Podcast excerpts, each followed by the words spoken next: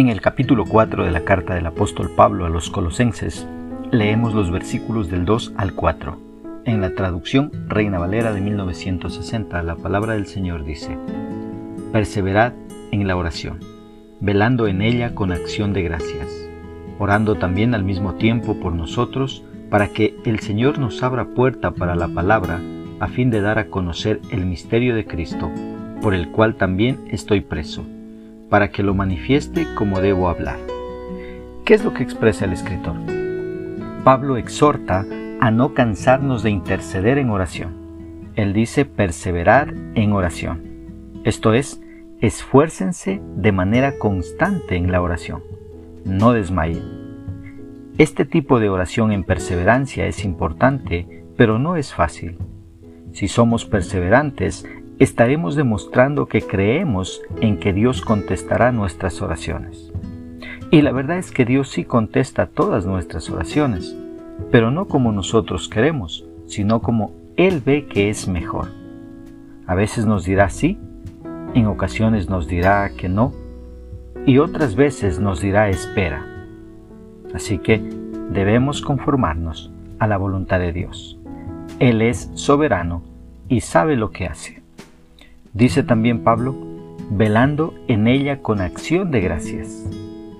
Debemos ser vigilantes en la oración, pero nuestra oración no debe ser para quejarnos o para intentar mover a Dios a nuestro favor, sino más bien debemos orar siempre con acción de gracias por todo lo que Dios ha hecho, ya sea que nos agrade o no.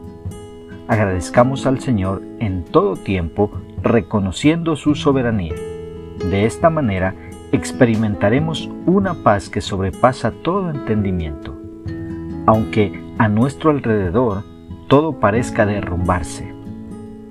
Cuando Pablo dice, orando también al mismo tiempo por nosotros, parecería decir, ya que estamos en el tema de la oración, por favor, oren por nosotros. Pero Pablo no pidió oración por sus necesidades personales, las cuales eran muchísimas, sino que él dijo, oren para que el Señor nos abra puerta para la palabra. Él estaba muy interesado en que la palabra de Dios sea predicada en todo lugar y sabía que por medio de la oración puertas de oportunidades para el Evangelio serían abiertas. Por eso es que él pedía oración, para que más oportunidades se abran y Él pueda llegar con el Evangelio a muchas personas. Y aunque Pablo estaba preso por su fidelidad al Evangelio, él pedía oración para que a pesar de sus cadenas el Evangelio fuera claro y evidente para muchos y que además el mensaje del Evangelio se pueda expandir a más lugares. ¿Cómo podemos aplicar esta porción bíblica a nuestra vida? Primeramente, poniendo cada preocupación delante del Señor mediante la oración. Recordemos que la oración no es darle órdenes a Dios, ni tampoco intentar mover a Dios a mi favor, sino conformarnos a la voluntad de Dios, reconociendo que lo que Dios hace siempre es lo mejor. Otra aplicación sería orando con agradecimiento a pesar de que la situación que estemos atravesando sea complicada.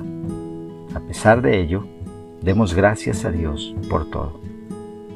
Otra aplicación, orando por aquellos hermanos que están en algún lugar llevando el Evangelio de salvación, para que Dios les proteja y les provea los medios necesarios para que el Evangelio siga expandiéndose. Que Dios nos ayude a poner por obra su palabra.